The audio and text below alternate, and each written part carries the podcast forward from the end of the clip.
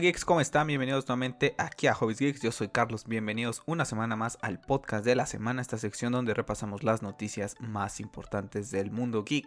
Una semanita con bastantes cosillas, la verdad. Yo creo que será uno de estos programas largos, mucho que comentar. Eh, muchos anuncios para el próximo año que la verdad es que ilusionan. Ilusiona este año 2020 ha sido difícil creo que para muchos de nosotros y todos los anuncios de todos estos mundos que nos apasionan creo que nos dan esperanza que tan siquiera en el 2021 no sabemos cómo vayamos a estar, si ya podremos ir al cine, si ya podemos ver a la familia, poder salir un poquito más eh, libres, ¿no? Pero se vienen cosas buenas, interesantes y creo que pues tenemos esa, esa ilusión, ¿no? Para que llegue el 2021. Así que vamos a entrarle de lleno eh, a este episodio porque bastantes cositas vamos a hablar el día de hoy.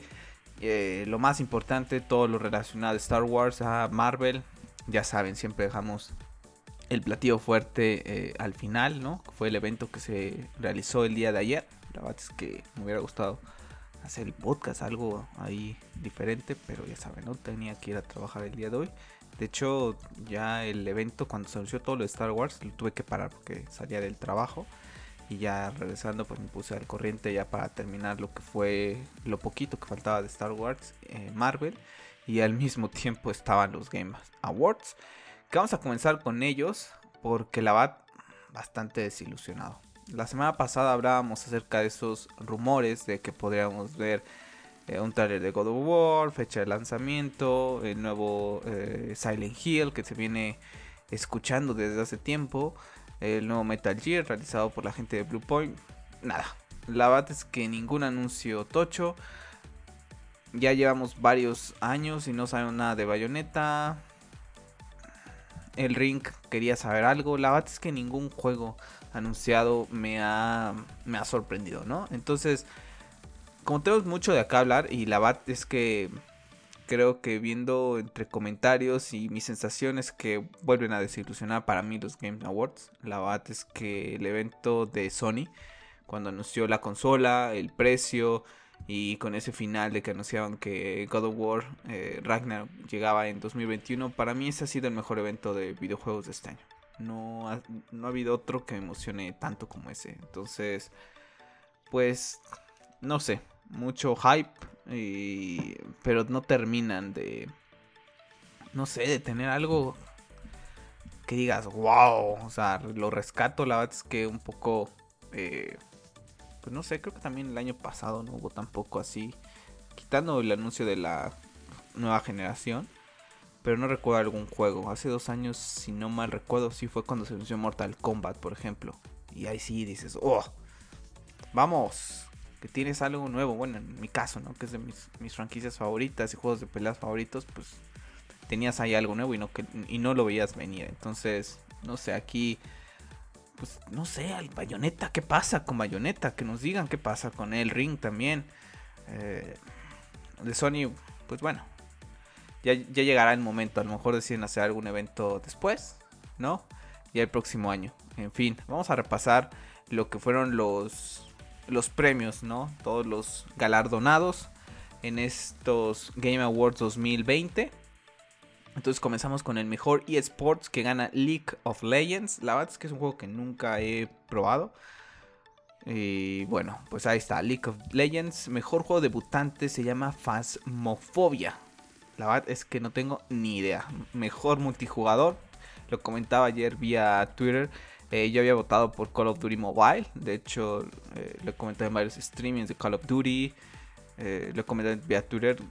Gracias a ese Call of Duty Mobile que me enganchó tanto es que yo compro el Call of Duty Modern Warfare, ¿no? Y ya vemos en el canal, tenemos un montón de videos de, partidas de, de, Call of Duty Modern Warfare porque me enganchó bastante. Pero bueno, ganó Among Us, que la verdad no era un no sé por qué lo nominaron, porque no es un juego de. Bueno, tampoco Call of Duty de este año. No son juegos de este año, ya son que vienen con este soporte. Pero bueno, Among Us, con todo el tema, yo creo que del COVID, tomó mucho. Mucha importancia. Entonces, pues ahí está. Felicidades a la gente de Among Us, porque la verdad es que son juegos sencillos, por así decirlo. Que te, y que te logran entretener, ¿no? Eh, mejor juego deportivo ganó Tony Hawk. La verdad es que se le tenía ganas, pero dada la situación, La verdad es que voy a esperar a que baje un poco de precio para poder este, jugarlo. Porque crecí con los Tony Hawks. Entonces sí tengo ganitas ahí de, de poder echarle un poquito de cañita a los Tony Hawks. A ver si cuando bajen de precio lo compro. El mejor juego de estrategia lo gana Microsoft Flight Simulation. Un juego para exclusivamente para PC por el momento. ¿no? Yo veía mucha gente comentándole a, Xbox, ¿no? Bueno, ¿y para cuándo, para cuándo en consolas, no? Bueno, pues ahí está. El mejor juego familiar, Animal Crossing, The New Horizon. No, no, nada de sorpresa. No, es un juego muy bonito. He tenido oportunidad de jugarlo. Lo jugué eh, en, su época más o menos de abril, mayo. La verdad es que una vez que hice que. No recuerdo ahorita el nombre del, del, personaje, pero es el perro que va a la isla y toca. La verdad es que le perdí mucho interés. Es mucho estar no sé, como que trabajando. O sea, eh, hay mucha gente que dice que es como para desestresarte, pero yo siento que tienes que trabajar. Estás ahí trabajándole al Team que la Bats que ahí lo dejé, pero lo disfruté. Lo disfruté en su momento cuando pude jugarlo. Mejor juego de lucha lo ganó Mortal Kombat. Muy contento por esa victoria. La gente de Netherlands Studios creo que lo está haciendo fantástico. Yo esperaba a lo mejor algún anuncio de ya de, nuevo Injustice y todavía no. A ver si para 2022 tenemos ya un nuevo juego de, Injustice, ¿no? Enhorabuena para Mortal Kombat, un juego que me ha encantado también. Mejor juego de rol, Final Fantasy VII Remake. Tenemos videos en el canal de YouTube de Final Fantasy. Me queda pendiente terminarlo. Porque lo estaba disfrutando muchísimo. Pero recuerdo que estaba grabando un video. Y dos, fueron dos videos. Bastante largos con, con jefes y cuando vino se grabaron. Entonces no era uno completo, duraba más o menos como una hora y media más o menos y, y no se guardó. Entonces como que me dio el bajón. Como que decía, oh, hay otra vez volver a jugar, oh, hay otra vez volver a jugar. Y faltaban como 15, 20 días más o menos para The Last of Us. Y lo he dejado, lo he dejado, pero regresaré próximamente a Final Fantasy. Yo creo que cuando termine Assassin's Creed Valhalla, le terminaré este juego, porque hay que recordar que va a continuar este Final Fantasy, ¿no? Eh, mejor juego de aventura, The Last of Us Parte 2. Tenemos mejor juego de acción que lo ha ganado Hades, ¿no? Es un juego que me llama mucho la atención este de Hades. Porque luce bastante bien. Yo creo que para Nintendo Switch va bastante bien. Ya veré si en algún momento también con alguna rebaja que lo veo un poco más difícil en Nintendo. Eh, poder poder jugarlo, ¿no? Porque la verdad es que me ha llamado mucho, mucho la atención y me gusta todo el tema de, la, de los dioses eh, griegos. Entonces, a ver si lo puedo jugar. Mejor juego BR lo gana Half-Life, ¿no? Mejor juego indie lo gana Hades también, nuevamente, ¿no? Eh, mejor juego de, de persistente se llama eh, el premio lo gana No Man's Sky, ¿no? Un juego que ya tiene varios años y que lo ha ido pues ganando, ¿no? Ahí con, todo lo que van actualizando, etcétera, pues lo llega a ganar No Man's Sky, ya un juego bastante, bastante viejito. El mejor juego de impacto lo ganó Tell Me Why, la verdad es que ni idea, ¿no? De quién era. Mejor actuación. Ojo, que aquí lo gana alguien que la amenazaron hasta de muerte por el papel que hizo. Lo ganó Laura Bailey como Abby en The Last of Us Parte 2. Es la que lo gana. Eh, enhorabuena, la verdad es que es un personaje que sabíamos que a los fans de The Last of Us no nos iba a gustar, ¿no? A mí en lo particular, pues, no es que me encante, ¿no? Pero llegar a amenazarla de muerte solamente porque no te gustó, porque mató a Joel, pues oye, pues que tampoco, ¿no? Ahí está haciendo su trabajo. Y enhorabuena porque lo hizo de maravilla y se lleva este galardón que se lo gana también. Estaba nominada ahí Ashley Johnson en su papel de Ellie, ¿no? Entonces, bueno, pues felicidades Laura, ¿no? Ahí está todo el trabajo, el esfuerzo y bueno, pues a todos eso, a esa gente, ¿no? Que le dedicaba mensajes de odio, gente tranquila, que es un, es un videojuego y ella estaba haciendo su trabajo. Eh, mejor diseño de audio lo gana The Last of Us, sin ninguna sorpresa. Mejor banda sonora lo gana Final Fantasy VII Remake. No, la verdad es que ahí sí había bastante competencia, yo creo que era de los más competidos. Muy buenos soundtracks. Bueno, Final Fantasy la verdad es que sí tiene un muy buen soundtrack y enhorabuena también ahí para este remake.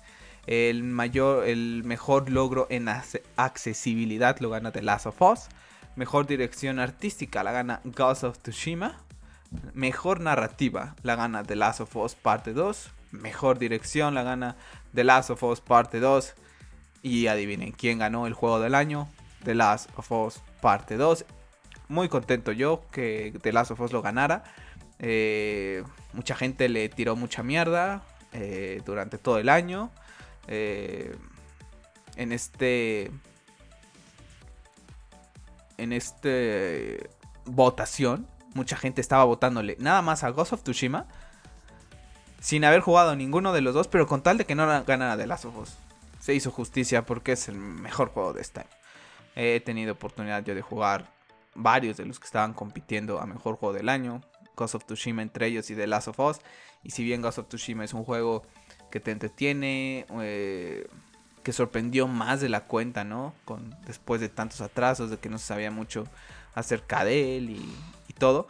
La verdad es que sorprende y, deja buenas sensaciones. Pero The Last of Us es otro nivel. La manera en contar la historia, eh, la narrativa, como bien lo llega a ganar, la dirección, eh, la banda sonora, aunque no haya ganado, pero tiene una banda sonora impresionante. Los actores que están detrás de ella, las animaciones. Eh, es otro nivel. O sea, la verdad es que la gente de Naughty Dog está a otro nivel. Cory Barlock lo tuiteaba, los felicitaba, ¿no? A sus colegas de, Naughty Dog. Pertenecen a toda la casa de PlayStation Studios. los felicitaba y les decían, por favor, ya dejen de hacer estos buenos juegos que es difícil eh, seguirles, ¿no? Bueno, Cory, como le puse, tú has ganado hace dos años y como el mejor juego de ese año y no nada más de ese año. Para mí es el mejor de toda la vida. bueno, pues lleva varios likes ese tweet y entre ellos el like de Cory Barlock, que la verdad es que, bueno, ah, he tenido varias, algunas interacciones que sí me ha contestado el señor Barlock y eso se le agradece, la verdad es que por eso muchos de nosotros los fans de God of War y de todo el trabajo de Cory lo, estimamos, ¿no? Porque se toma el tiempo para, para contestarnos. Entonces, bueno, pues ahí está. Enhorabuena de Last of Us. La verdad es que para mí sí es el mejor juego de este año. Eh, fue por el juego que voté.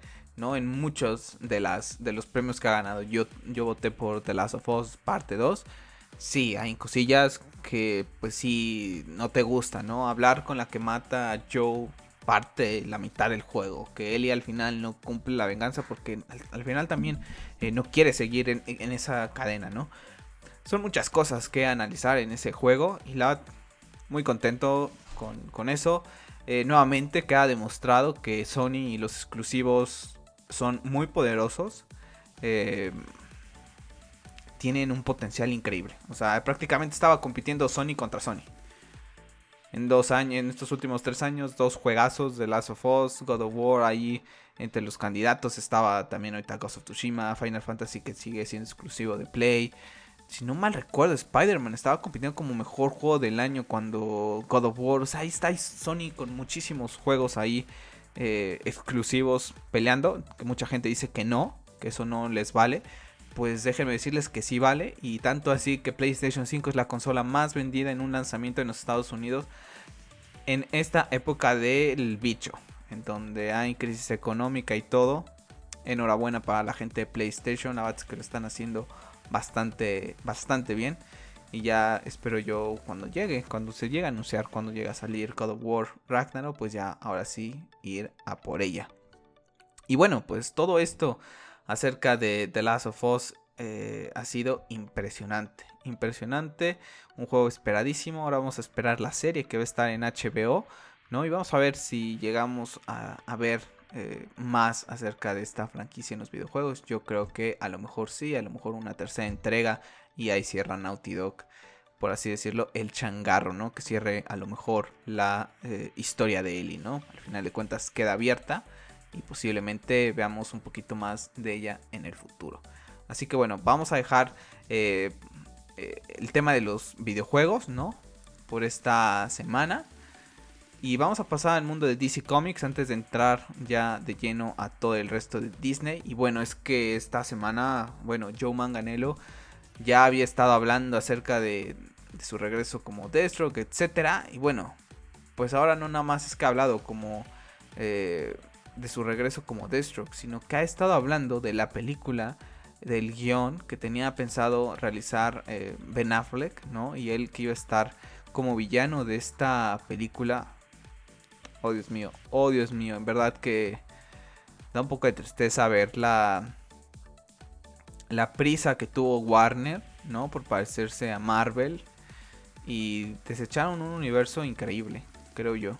Un universo que no tenía que ser igual, que iba a ser oscuro, a la gente no le iba a gustar eso, pero que a la larga te iba a dar recompensas, ¿no? No que ahora pues, tenemos un universo sin pies ni cabeza, ya lo hablaremos también más adelante por declaraciones de, de Patty Jenkins.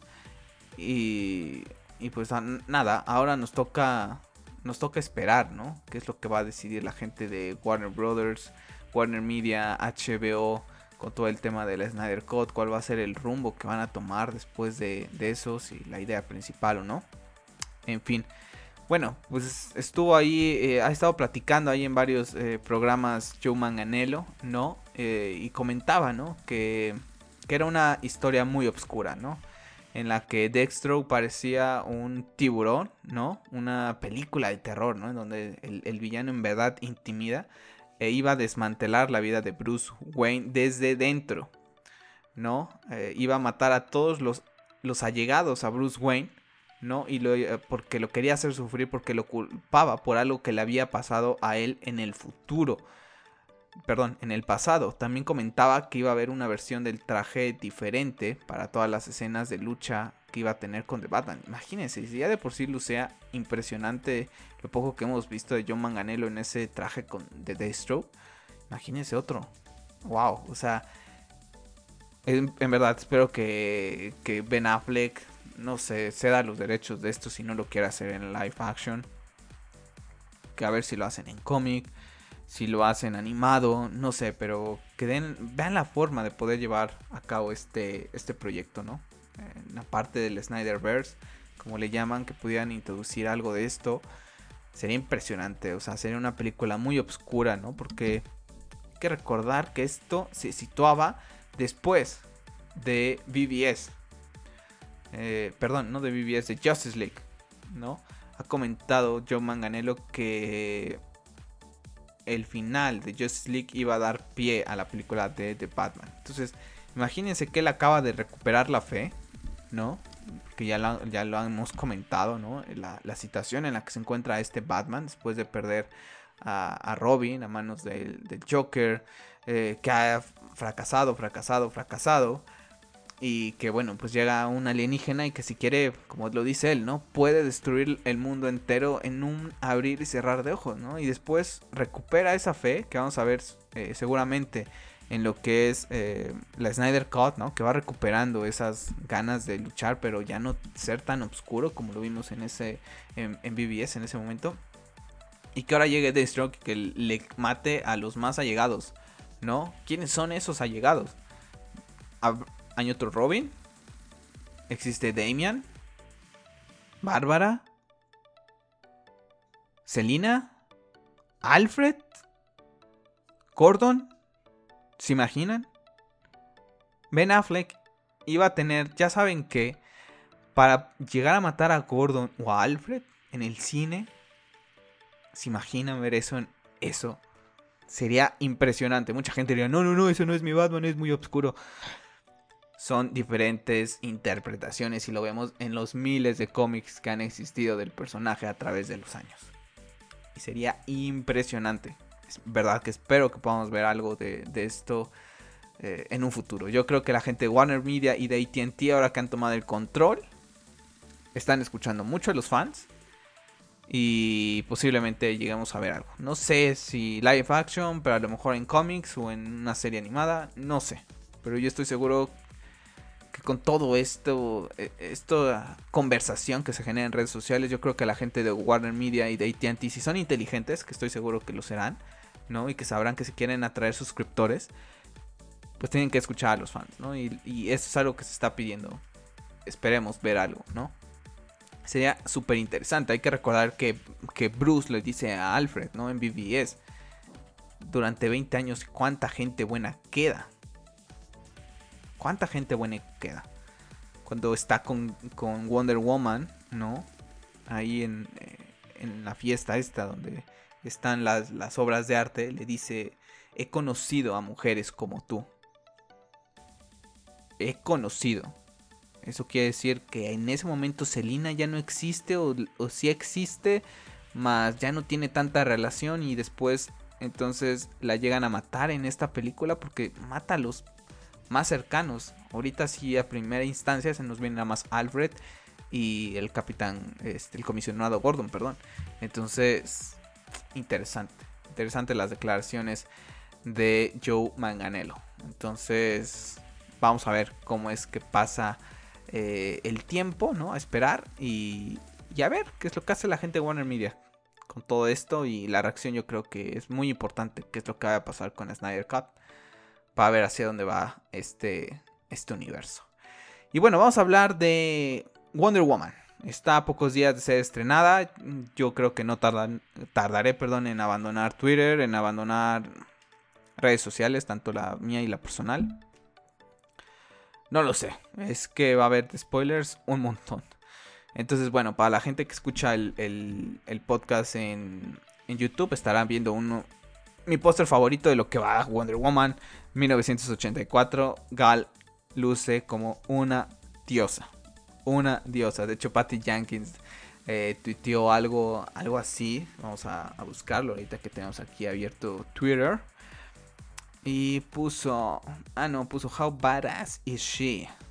y tuiteó ese, este póster que están viendo en pantalla para la gente que escucha el podcast en YouTube. Hermosa. Es una mujer hermosa de pies a cabeza. En verdad. En verdad. Gracias Zack Snyder por este caso. Increíble. Increíble. Y bueno, pues tuvimos más pósters ahí. nada más así como que son el perfil de los, de los personajes. Ahí están en Twitter. Los puse también creo que en Facebook pero ninguno como este. La verdad es que este para mí es el mejor póster de, Wonder Woman 1984. No hay ninguno que, se le acerque ni, ni, que le llegue. Ya lo he comentado eh, en otros podcasts. La verdad es que no me han gustado mucho estos pósters. No soy mucho de tanto color en, en, las imágenes. Entonces ver tanto color ahí es casi como un ataque epiléptico. Entonces este está bastante sutil, creo yo. Los colores un poquito más eh, pues oscuritos, ¿no? Por así decirlo. Y bueno, pues también comentar, ¿no? Que va a haber el próximo 15 de diciembre a las 12 pm Pacific Time en el dcfandom.com. Pues habrá el evento de la premiere, ¿no? Virtual de Wonder Woman. Ya lo tuiteó Zack Snyder y ha comentado So proud to be part of this. El maestro Snyder está de vuelta, va a hacer aparición ahí. Recordar que está como productor ejecutivo, estuvo como productor ejecutivo, pero estoy seguro que hace un año, si se hubiera estrenado Wonder Woman, Zack Snyder no estaría. No hubiera estado, a pesar de que su nombre está ahí en los créditos. Y también creo que está el de Débora. Entonces, no creo que hubiera estado, pero las cosas están cambiando. Entonces, ahí va a estar el maestro Zack Snyder a ver si a ver si tenemos alguna declaración interesante. Pero la que ha hecho declaraciones interesantes esta semana ha sido Patty Jenkins, ¿no? Patty Jenkins es la mujer del momento esta semana, ya hablaremos más adelante de ella nuevamente. Pero ha sido, es la sensación ahorita. Entonces, pues reconoce que no le gustó la versión de la Justice League de Josh Whedon.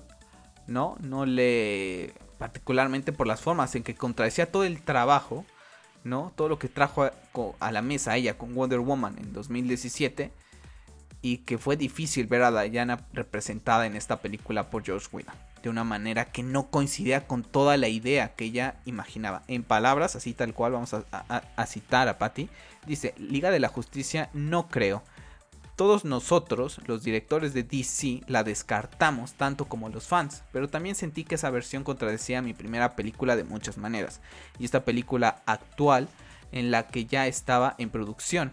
Entonces, ¿qué vas a hacer? Pensé, tendrías que cuadrar tu obra con las dos versiones de la Liga de la Justicia para que encajase.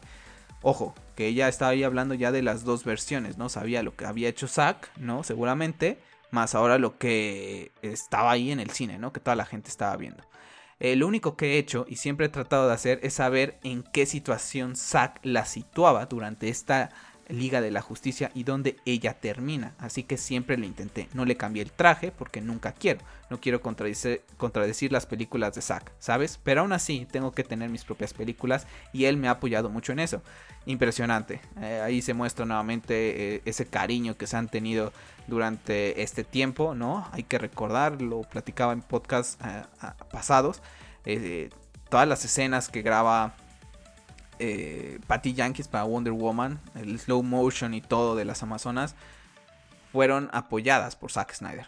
Entonces, habían estado trabajando en conjunto hasta que vino este gente de Josh Whedon por la necesidad de parecerse a la competencia y arruinaron todo, ¿no? Y termina diciendo, y entonces creo que esa Liga de la Justicia fue algo atípico. Estaban tratando de convertir una cosa en otra. Estaban tratando de convertir a la Liga de la Justicia en los Avengers prácticamente. Y entonces se convierte en no reconozco a la mitad de estos personajes, no estoy segura de lo que está pasando. Declaraciones fuertísimas de Patty Jenkins, ¿no? Una golpe ahí, una cachetada guajolotera, como se dice, a Warner Brothers, ¿no?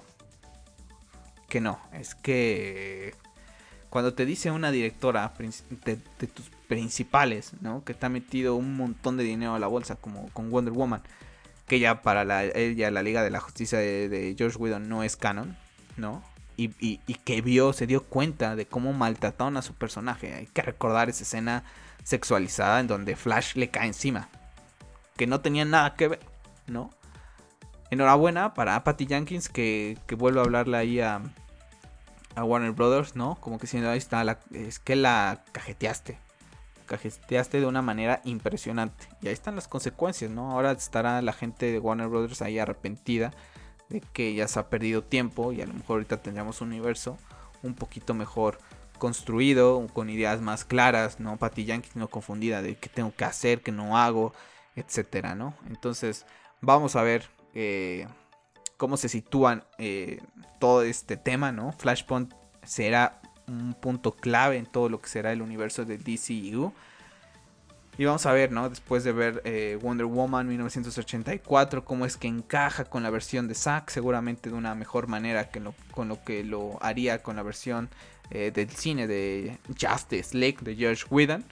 Entonces, bueno, pues ahí está. Y también ha confirmado Patty Jenkins que Wonder Woman tendrá escena post crédito interesante, interesante. No se ha mostrado, la semana pasada hablamos de las primeras reacciones, no se ha mostrado, no la mostró a la prensa, se mostrará eh, ya la próxima semana que, comience las primeras proyecciones. Seguramente la veremos en, internet filtrado, desgraciadamente.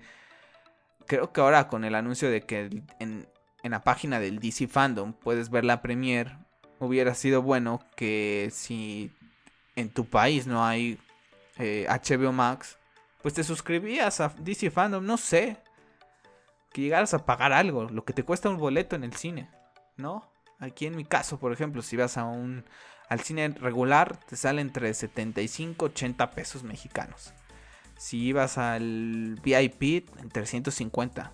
O sea, a lo mejor 150, ¿no? Y te cobraban y, mira, la veo tranquilo, sin meterme en temas de dónde la veo, spoilers, etcétera. En fin. Esperemos que One HBO llegue lo más pronto posible antes del Snyder Cut. Porque esa sí me dolería. Me va a cabrear muchísimo. Ver un spoiler de Wonder Woman. Me va a cabrear. Me ha cabreado bastante todo el tema del de Mandalorian. Pero bueno.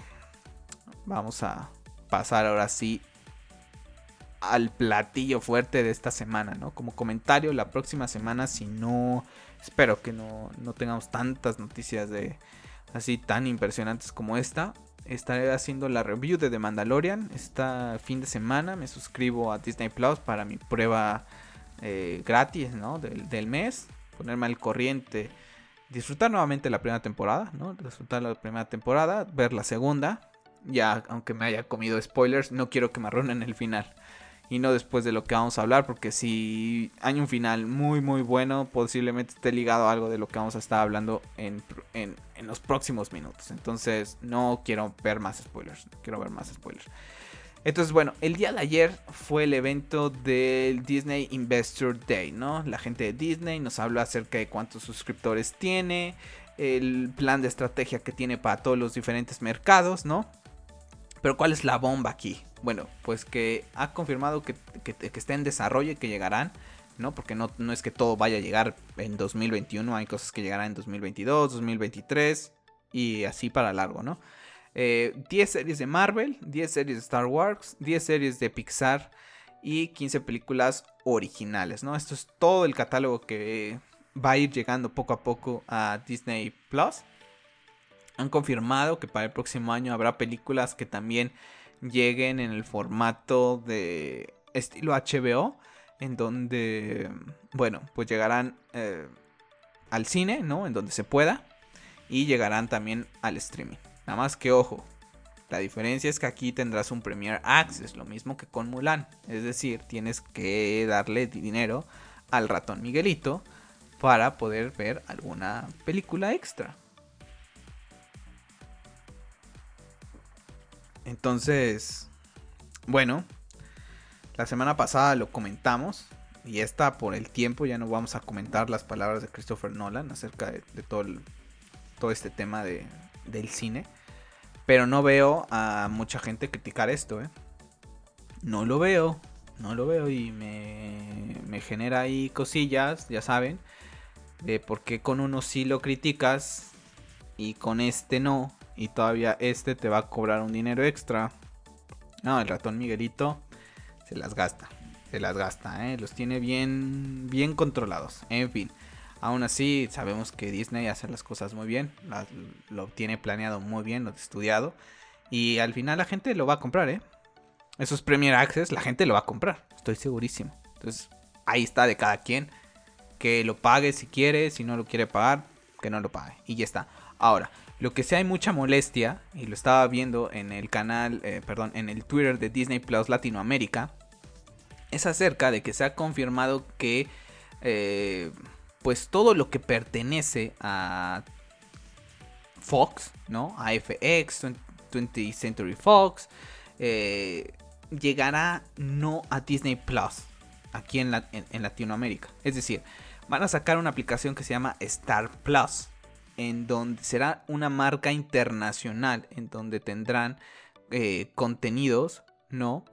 De todo esto tema, todo lo que es Deadpool, todo lo que es Logan, todo lo que es Alien, todo lo que para ellos, entre comillas, es contenido de adulto, por así decirlo, es una aplicación extra y es un dinero extra.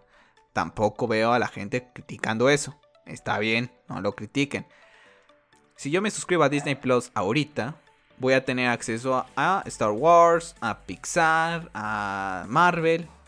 Pero si yo quiero ver Deadpool 3 en algún futuro, ¿no? Cuando llegue, quién sabe cuándo llegará, me tendría que suscribir a Star Plus. ¿No?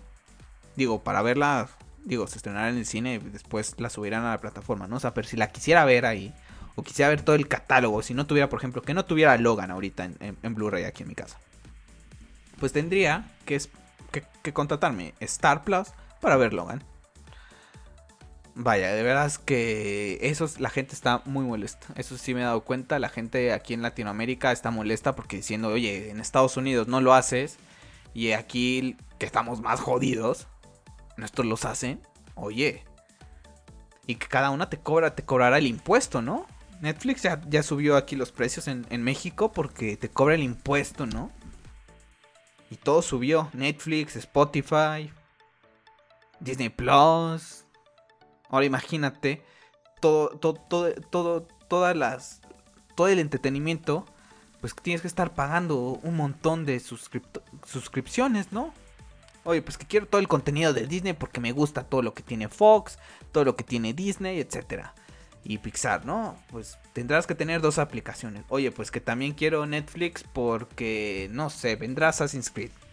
Bueno, pues ahí está eh, Netflix con Assassin's Creed. Oye, pues que The Voice está en Amazon Prime. Pues Amazon Prime. Oye, pues que la Snyder Cut está en HBO Max. Madre mía. Madre mía, yo creo que Netflix y HBO deberían de buscar la manera de meter sus cosillas aquí o en Disney o en HBO. Porque es mucho. Son muchas suscripciones lo vuelvo a decir, nadie ha criticado en cuanto a medios, ¿no? la decisión de Disney de todo lo que ha hablado. ¿eh? Ni de matar al cine, como están diciendo que Warner mató al cine, porque todo lo va a estrenar en, en, en, en su plataforma en un año que todavía vamos a estar con el bicho y que vamos a seguir con él, ¿no? Pues es la. Es, no les queda de otra, ni modo que paren todo. Veamos lo que pasó con Tenet. Tenet es la prueba. Y Tenet fue la razón por la que HBO se decía hacer eso. Es una película de Christopher Nolan y no recaudó lo que ellos creían. Pero llega Disney lo hace y nadie dice nada. En fin. Nada más como comentario. Que no es que molesta, ¿saben? Molesta porque a uno lo criticas y estás todo el día, todo el día en Twitter, Twitter, Twitter, Twitter. Y bueno, llega el otro y lo aplaude. Pero ya hablaré también ahorita una conclusión que tuve ahí con, gente en Twitter y platicaron con gente del trabajo, ¿no? Pero bueno, ahí está todo este tema de Disney Plus.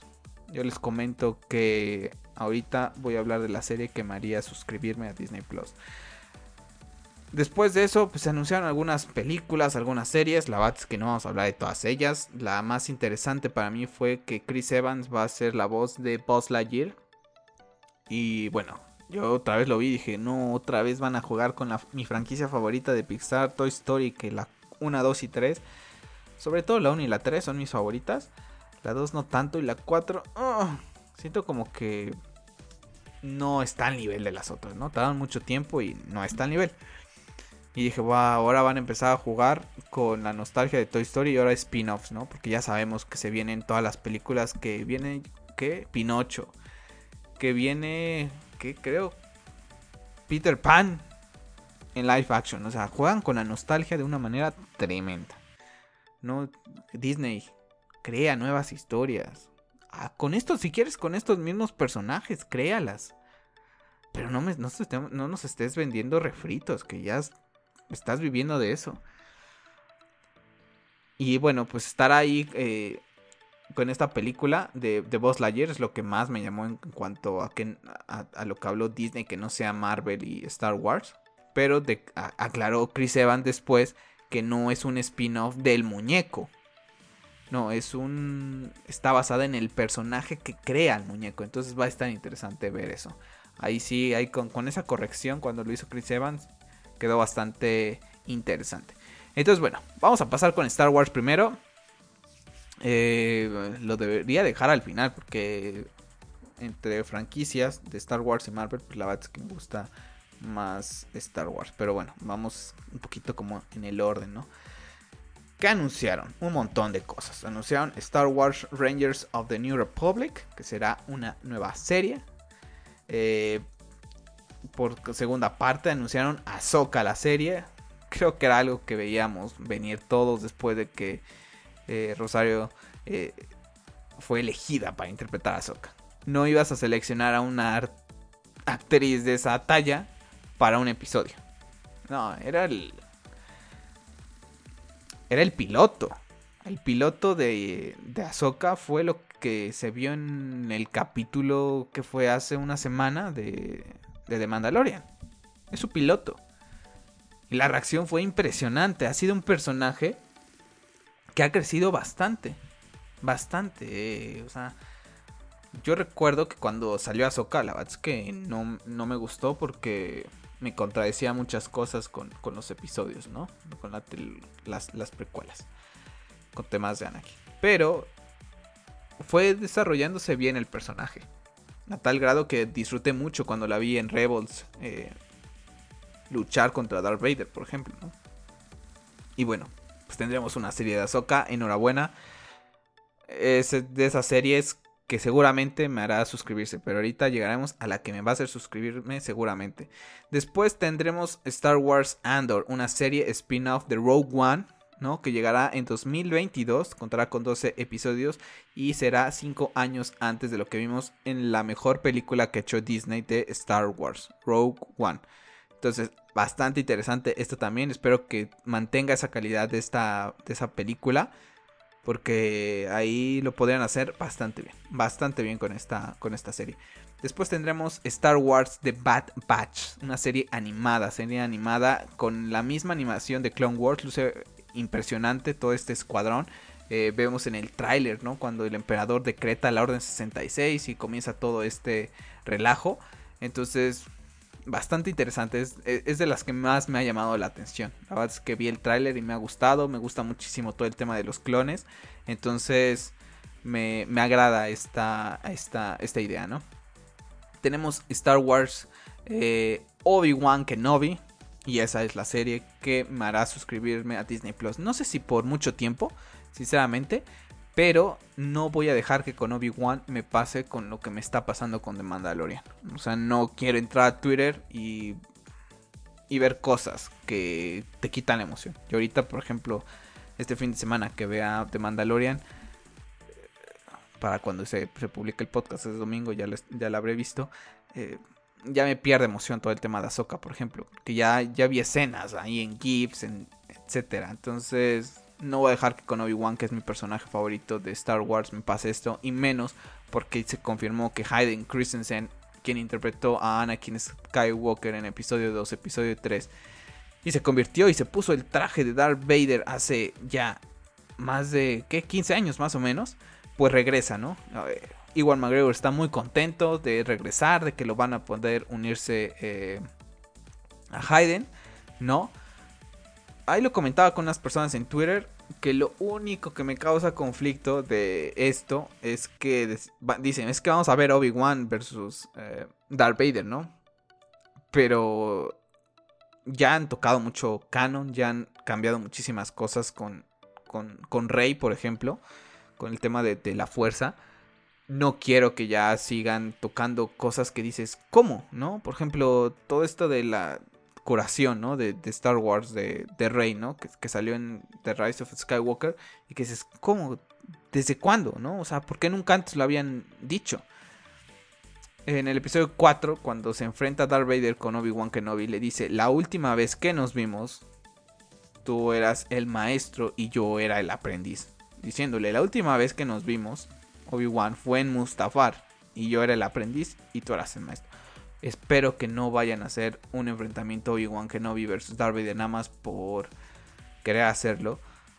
No sé si lo hacen que sea algún sueño de Obi-Wan, ¿no? Como el que tiene, eh, pues lo que vemos, ¿no? En el episodio 5 cuando Luke entra ahí al, bosque y se, se, enfrenta a Darth Vader, algo así, vale. Pero la trilogía original que no la toquen ya, ni las precuelas. O sea, ya bastante han hecho algunas cosillas que dices, ¿cómo? Espero que esa no. Porque si no, vas a ver la trilogía original y vas a decir, mentiroso, te viste en, no sé, en Dagobah. Entonces, ojo ahí, ojo ahí, ¿no? Ahí me comentaba la gente, ¿no? Que, puede, que puede ser de diferentes maneras la forma en que se puedan encontrar. Déjenme agarrar un poquito. Aquí está. Me decían un encuentro místico, ¿no? Con la fuerza, un flashback un flashback no creo. Porque entonces eh, contradice, ¿no? Si es un flashback, no se enfrentan como Darth Vader y como Obi-Wan. O sea, si vamos a ver a Darth Vader así como en Rogue One enfrentándose a Obi-Wan, no. Una proyección mística a través de la fuerza, como lo dejó claro el episodio eh, eh, ¿qué fue? 8. Puede ser, pero es que le digo, es que ahí sacan cosas que dices, ¿cómo es que antes no existían? Pero bueno, muy contento con eso, con ese anuncio, porque a mí Hayden Christensen me encantó como Anakin. Crecí con esas películas, estaba muy chavito cuando, cuando salieron. Y Obi-Wan ha sido mi personaje favorito. Y Darth Vader, igual. O sea, ahí entre Obi-Wan, Darth Vader, Yoda, Arturito y Citripio, me encantan esos personajes. Entonces, yo creo que ahí sí me suscribiré a, lo que va a ser eh, Star Wars Obi-Wan Kenobi, que no creo que llegue en 2021, comienza, producción en marzo. Yo creo que le estaremos viendo hasta 2022, posiblemente. Tendremos Star Wars Vision, un anime original realizado por directores japoneses que tendrán, serán cortos animados, no, no dijeron nada más.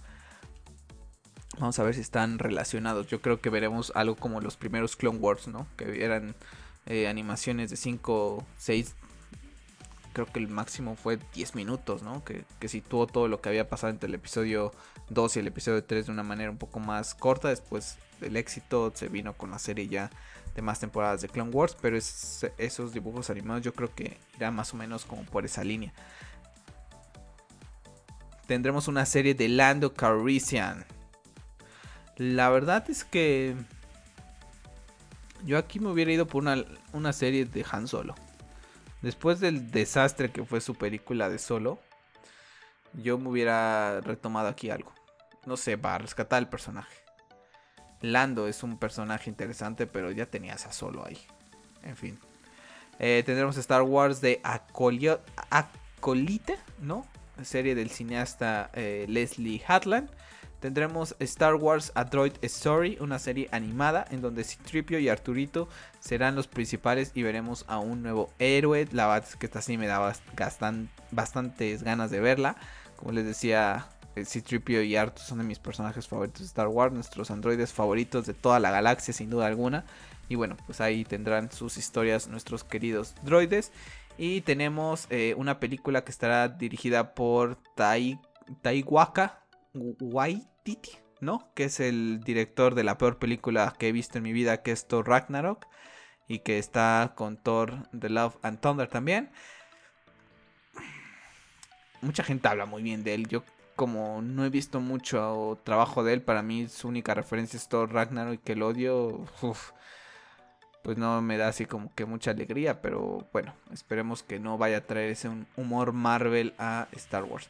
Y tenemos Star Wars Rogue Squadron, película que va a ser dirigida por Patty Jenkins. Por eso les decía hace unos minutos que Patty Jenkins es la directora del momento, primera directora en dirigir una película de Star Wars, primera directora en dirigir una película de superhéroes en donde su protagonista es una mujer, ¿no?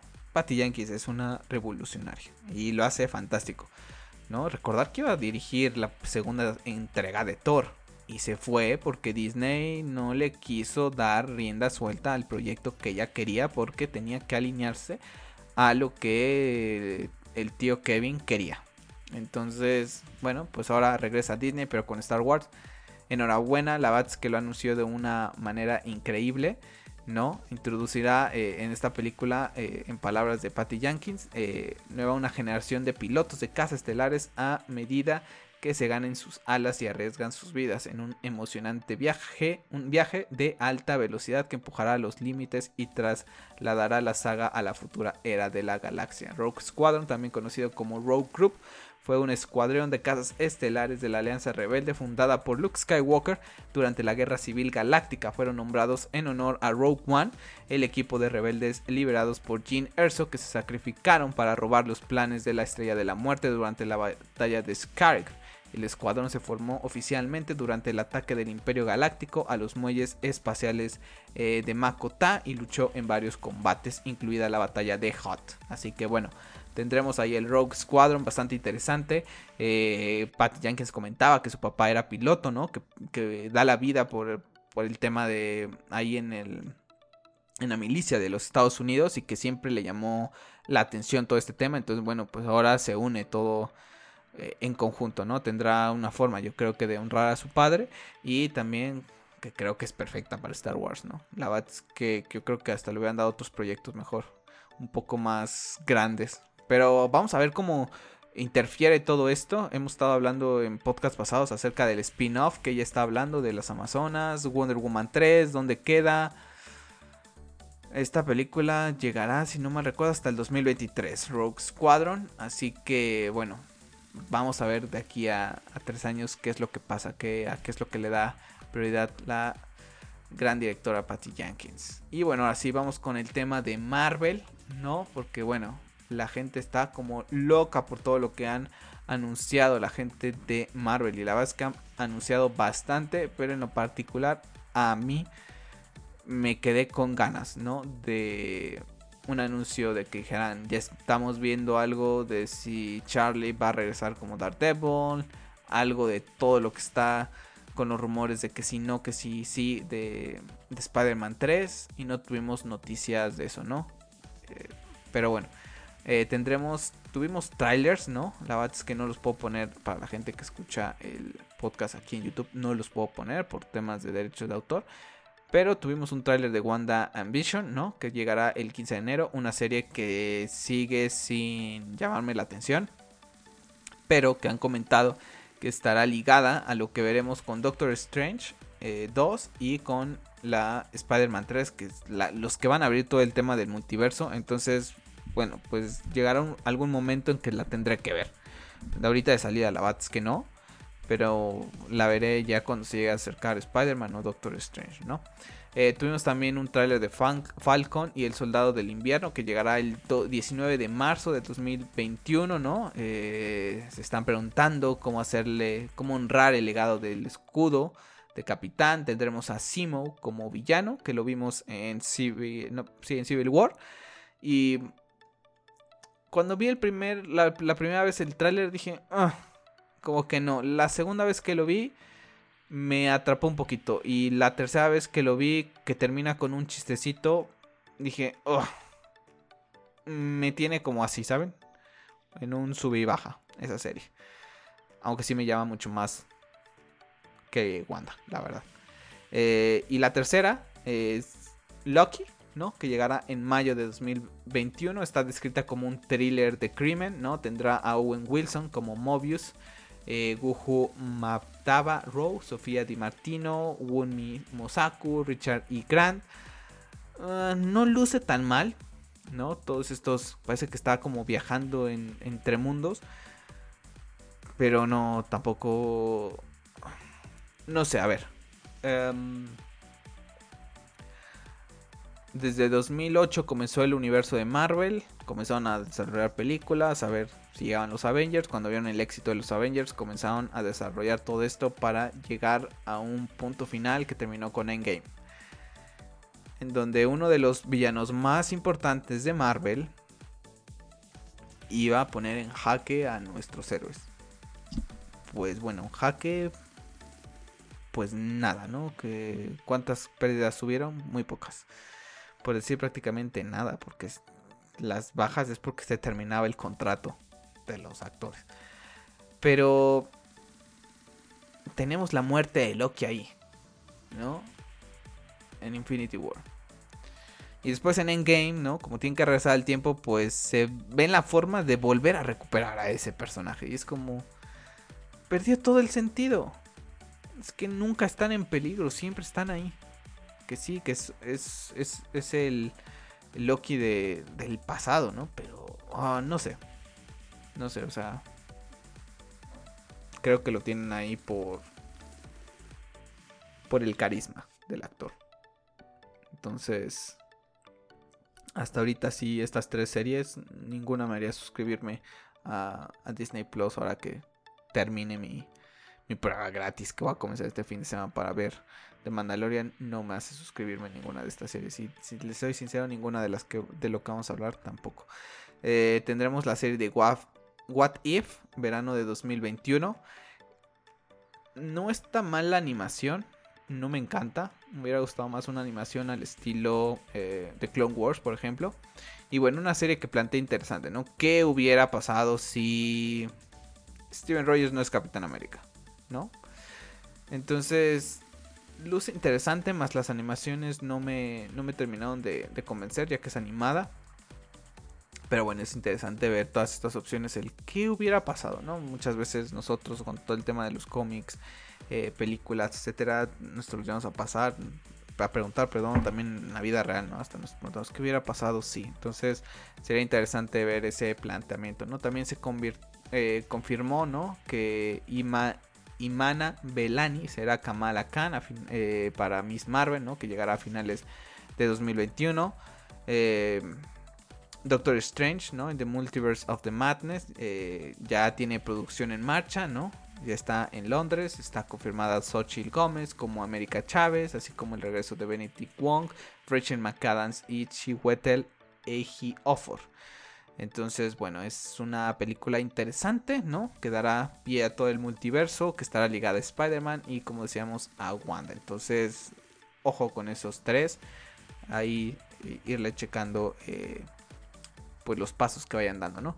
Guardianes de la Galaxia volumen 3 espera que llegue a los cines en 2023. De Blade no se habló nada prácticamente, solo que están trabajando en ella.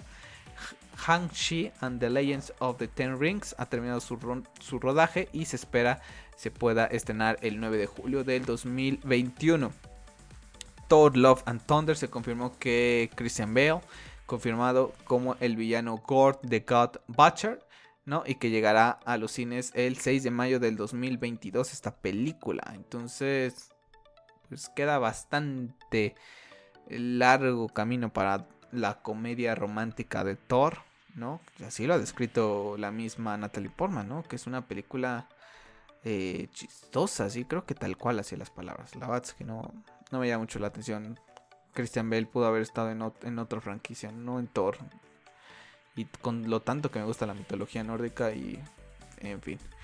Eh, tenemos Ant-Man and the Caps, Quantumania, ¿no? Peyton Reed regresa como el director para esta tercera entrega. En el reparto tendremos el regreso de Paul Rudd, Evangelini Lilly, Michael Douglas, Michelle Pfeiffer, ¿no? Y se le sumaron también Catherine Newton, quien sustituye a Emma Fur Forman como Casey Lang y Jonathan Myers como Kang el Conquistador, ¿no? Eh, Black Panther se confirmó que llegará el 8 de julio de 2022 y que no habrá un recast del personaje, ¿no? Wakanda Forever para Chadwick Boseman, eh, creo que era algo de esperarse. No se puede sustituir a, ese actor. Vamos a ver qué es, cómo lo manejan. Todo parece que, que irán a tomar el manto del Black Panther, ¿no? Entonces, vamos a ver si manejan algo relacionado a su muerte ahí, ¿no? Eh, tendremos Secret Invasion, ¿no? Serie Evento. Eh, es una serie que tendrá a Samuel L. Jackson como Nick Fury y a Ben Middleton como el Skrull Talos.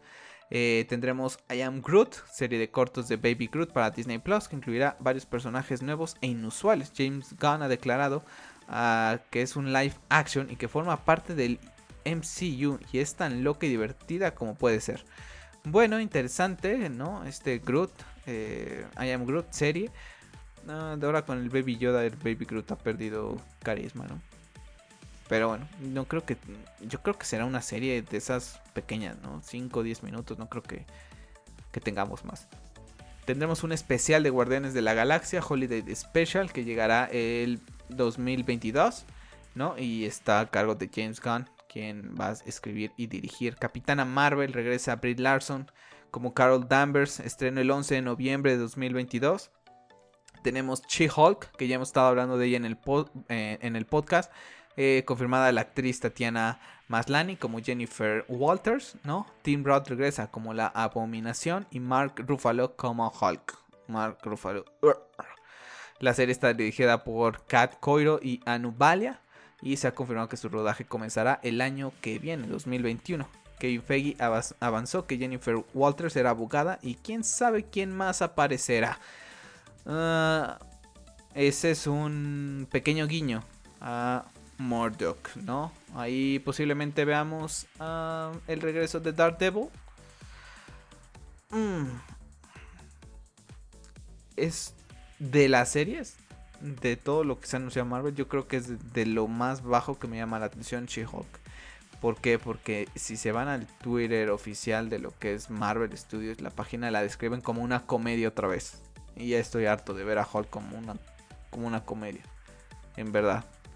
O sea, que no tiene mucho tiempo que vi la comparativa de del Hulk primero, no recuerdo ahorita el nombre de quien lo hizo, y con el de Mark Ruffalo. Y es como... No...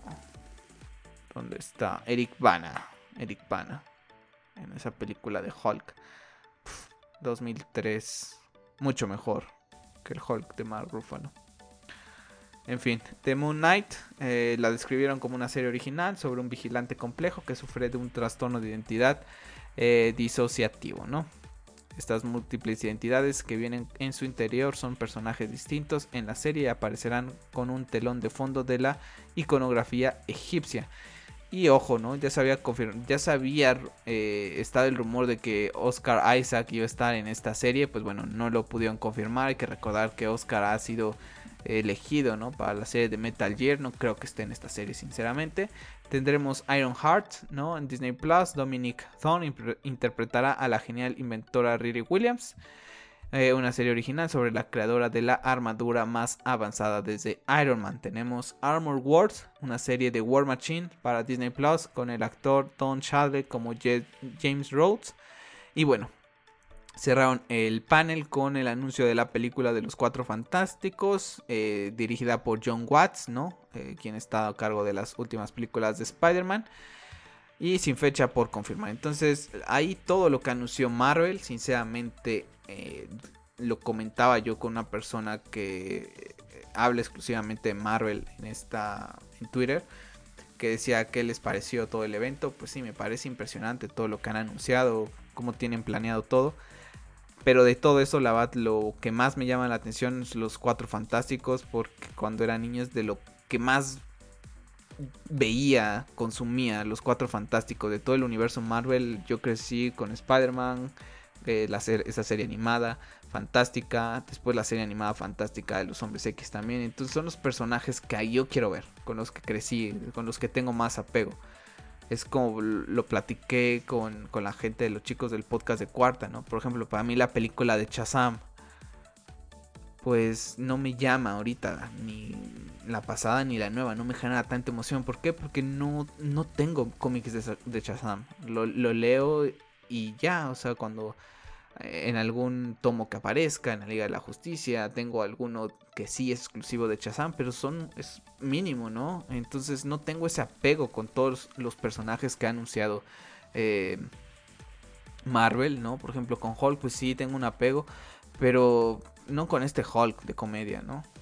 Entonces, pues me llama la atención Black Panther, ¿no? Para ver qué es lo que van a hacer. Pero lo que más me llama la atención de Marvel y que no se habló fue de Spider-Man. ¿Por qué? Porque viendo todo esto, ¿no? Siento que están haciendo lo mismo que ya vimos con el fin de Endgame. Es decir, un universo conectado, ¿no? En donde hay muchísimas referencias entre series, películas ahora. Y que te van a conducir a un evento, ¿no? Que, que les tomará tiempo llevarlo. Con un villano tendrán que unirse los, los Vengadores para, para derrotarlo. Y creo que eso ya lo vimos. Creo que por eso a mí me ilusiona muchísimo el Spider-Verse, porque el Spider-Verse abre un abanico de posibilidades increíbles, porque ahí vas a tener un montón de cosas de Spider-Man, puedes abrir un montón de, de temas, ¿no? Del multiverso, hacer más o menos como es esta serie de What If, ¿no? Y, puedes jugar con todo este, con todo este tema del tiempo de una manera que en los cómics, por ejemplo, el cómic de, Spider-Verse es increíble, ¿no? Que puedes tomar de ese tipo de historias que a mí en lo particular me llamarían más la atención. No está mal eh, todo lo que viene de Marvel, sin duda alguna, pero a mí ahorita no... las cosas de Marvel siguen sin convencerme para suscribirme a Disney Plus. De Star Wars, como les decía, sí, Ahsoka, eh, Andor, The Bad Batch, Obi-Wan, sin duda, y The Droid Story serán las series que, que sí me hagan suscribir, ¿no? Entonces, no sé, esperemos. Eh, espero que yo anuncien algo, por ejemplo, de Daredevil, por ejemplo, que es un personaje que también me gusta mucho de Marvel. Una cuarta temporada me suscribo, pero el primer día, ¿no? Los cuatro fantásticos, pues sí me llama mucho la atención, pero pues, al final de cuentas ni sabemos cuándo llegará. O sea, si no tienen fecha, yo creo que pasado 2023, 2021 y 2022 no sabremos nada. Entonces, pues nada, pues ahí está todo lo que ha sido este gran evento. La verdad es que ha sido muy interesante ver todo lo que viene. Y para cerrar este podcast, ya no hacerlo un poco más largo, eh, nada más, eh, pues como comentario, ¿no? Mucha gente criticando a Warner, a HBO, que porque ellos no tienen un, catálogo así, que porque no han anunciado esto. Warner, cuando lo vas a anunciar todo, todo tu, arsenal. A ver, gente. Hay un tweet que me, me gustó muchísimo hoy, ¿no? Y lo describe tal cual. Warner Brothers y ATT no pueden estar preocupados por competir con Marvel. Por esta razón, la Justice League, y cuando digo Justice League es Josh Whedon, sucedió. Ellos necesitan concentrarse en lo suyo, único y exclusivo. Y es correcto. Ellos no necesitan competir con Marvel cada vez que Marvel saca algo. La verdad es que no. O sea, gente, tranquilo, la gente de Warner y de HBO está en una reestructuración. Es una empresa y sufrió un cambio desde lo más alto. Y gracias a ese cambio comenzamos a ver los primeros pasos este año con Snyder Cut. Si la gente de Warner Media y de ATT no hubieran eh, entrado la, la, nueva dirección de HBO Max, Jim Lee en su nuevo puesto, como lo, lo ha comentado Zack Snyder, la Snyder Cut no estaría pasando. Ben Affleck no habría regresado. No tendríamos esas declaraciones de Joe Manganello. No tendríamos ahora esta expectativa de ver a lo que es eh, Jared Leto como el Joker. No hubiera pasado. Entonces, tranquilo, que Warner tiene sus propiedades. Tendremos series de la calidad de Game of Thrones seguramente. A día de hoy, ¿qué serie le compite a Game of Thrones? en, cuanto a tema de historia, en cuanto a tema de efectos, sí, de Mandalorian está siendo increíble. Pero vamos a ver si de Mandalorian llega a mantenerse tantos años como el hecho Game of Thrones. O si todas estas series que vienen lo opacan y fue nada más el comienzo de algo. También hay que, hay que ser pacientes. Disney tiene las propiedades de, de, estos planes eh, de Star Wars y de, y de Marvel desde hace tiempo. Ya lo tienen trabajado. Roma no se construyó en un día. Roma no se construyó en un día. Entonces, todo esto que se viene hablando, pues ya es un trabajo que, que vienen haciendo. Warner y HBO ahorita están pensando qué es lo que vamos a hacer. ¿Continuamos con lo que quería Zack Snyder? ¿Lo tomamos como un multiverso y eso lo mandamos a la pantalla chica en HBO Max y continuamos con lo otro que teníamos en mente? En fin, Nada más es, un comentario porque he visto mucha gente como que metiéndole presión a Warner. Creo que no necesita Warner hacerlo. No es como lo platicaba yo con uno de mis compañeros de trabajo. Yo recuerdo ahorita en el camino a esta nueva generación de consolas de Xbox y PlayStation 5 veía cada rato que ¿y por qué Sony no anuncia esto? ¿Y por qué Sony no anuncia esto? ¿Y por qué Sony no sé qué? Y que Xbox la va a romper y que Xbox la va a romper. Lo comentamos al principio, al principio del podcast. La PlayStation es la que está vendiendo más. La PlayStation es la que acaba de ganar un juego exclusivo nuevamente, un, eh, un GOTI. No necesitan estar anunciando ni correteando. Ellos tendrán su tiempo. Lo decían es que Xbox ya anunció esto. ¿Y por qué Sony no anuncia nada? Y cuando lo anunció lo hizo mejor. Lo hizo mejor. Y estoy seguro que dentro de un año eh, tendremos un evento impresionante en DC Fandom, seguramente, o en HBO Max, algo harán, en donde veremos qué es lo que, que, que llegará. Ya sabemos que, viene la serie de, del GCPD. Eh, tenemos la serie de Green Lantern, que sí, tenemos la del Peacemaker, que a quien interesa. Pero así como a quien le interesa esa, yo te puedo decir que de las series de Marvel hay unas que no me interesan. Hay unas que no me interesan. She-Hulk, pues si acaso la veré porque me va a tener atrapado ahí para ver si sale Murdoch pero ya está descrita como una comedia y yo no quiero ver a estos personajes ya con estos mismos tonos. Entonces, está bien que la gente de Marvel estaba, yo creo que ansiosa de noticias. Ansiosa de noticias porque el DC Fandom eh, fue un mega evento y se anunciaron muchas cosas y lo hicieron bastante bien y yo creo que estaban desesperados por algo. Y yo creo que, chico, disfruta de las dos cosas. Yo trato de disfrutar de las dos, siempre le he dicho, sí, si me das a escoger una casa con cuál te quedas, me voy a quedar siempre con DC. ¿Por qué? Porque ahí está Batman, es mi personaje favorito. Pero Spider-Man es mi segundo personaje favorito. Entonces, y me encanta Star Wars, a pesar de que odio la última trilogía que hizo Disney. Y voy a tratar de consumirlo porque me gusta y lo voy a apoyar. Igual estoy tratando de ver también, ¿no? Oye, me suscribo a qué? A Disney Plus, a Netflix, a HBO Max, es seguro, pero ¿a qué me suscribo? Porque hay cosas que pueden venir a Netflix también con la serie de los vikingos, con Assassin's Creed o ¿qué hago? No puedo estar pagando todas las suscripciones como les decía, ¿no? De The Voice en Amazon Prime y todas estas, pues al final de cuentas te sale una buena pasta estar pagando tantas cosas, ¿no? Entonces, relajados, relajados que las cosas irán anunciando y como le dije a esta gente, cuidado que después, después están teniendo que comer con patatas las, las cosas porque es increíble que, estén exigiendo algo a HBO cuando acaba de arrancar. Entonces, tranquilos, que tiene calidad impresionante. Tan solo hay que ver los semis pasados. Watchmen se llevó un montón de premios. Una serie realizada por HBO basada en el universo de DC. Bueno, ya de DC ahora que pertenece a Watchmen, ¿no? Pero tranquilos.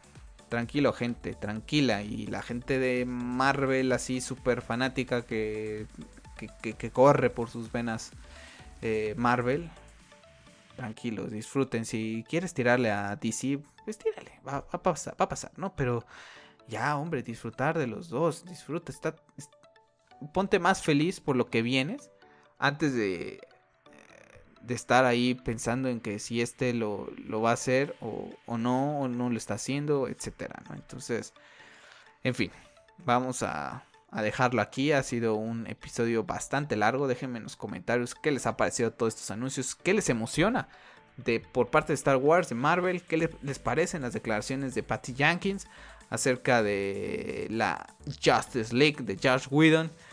Y bueno, si les gustaron los Game Awards, están de acuerdo con The Last of Us haya sido el ganador de estos GOTI del 2020. en particular para mí sí, enhorabuena, me ha gustado muchísimo el juego, con cosillas que a lo mejor sí hubiera cambiado, pero en general yo creo que, que era el mejor juego. No, si no lo hubiera ganado hubiera sido un robo, porque si un juego como este no gana, entonces ¿quién?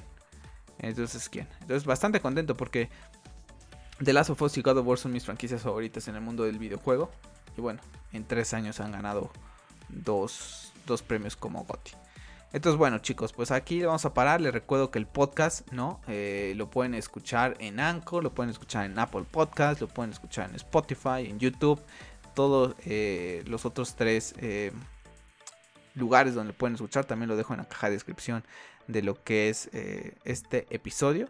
Y bueno, no se les olvide suscribirse al canal para la gente que está en YouTube, para la gente que me escucha en otros lugares, pues seguir el, podcast. Y también, bueno, les comento, próxima semana esperemos hacer review de The Mandalorian y continuar con los videos de em, Assassin's Creed Valhalla, que ya vamos en el capítulo 31. Una persona me preguntaba que cuándo iba a subir eh, los capítulos de de nuevamente que regresaba a Asgard. Espero que esta semana lleguen. Mi internet no ha estado muy bien, entonces me ha costado trabajo subir los, los vídeos. Pero bueno, no se les olvide suscribirse al canal. Recuerden que me pueden seguir en Twitter, en arroba para estar ahí en comunicación. Y ya hablaremos la próxima semana de qué es lo que nos depara este ya fin de año en el mundo de videojuego, de los cómics, del cine, de las series, de todo esto que nos apasiona. Yo me despido, soy Carlos y recuerdan, sigan siendo geeks.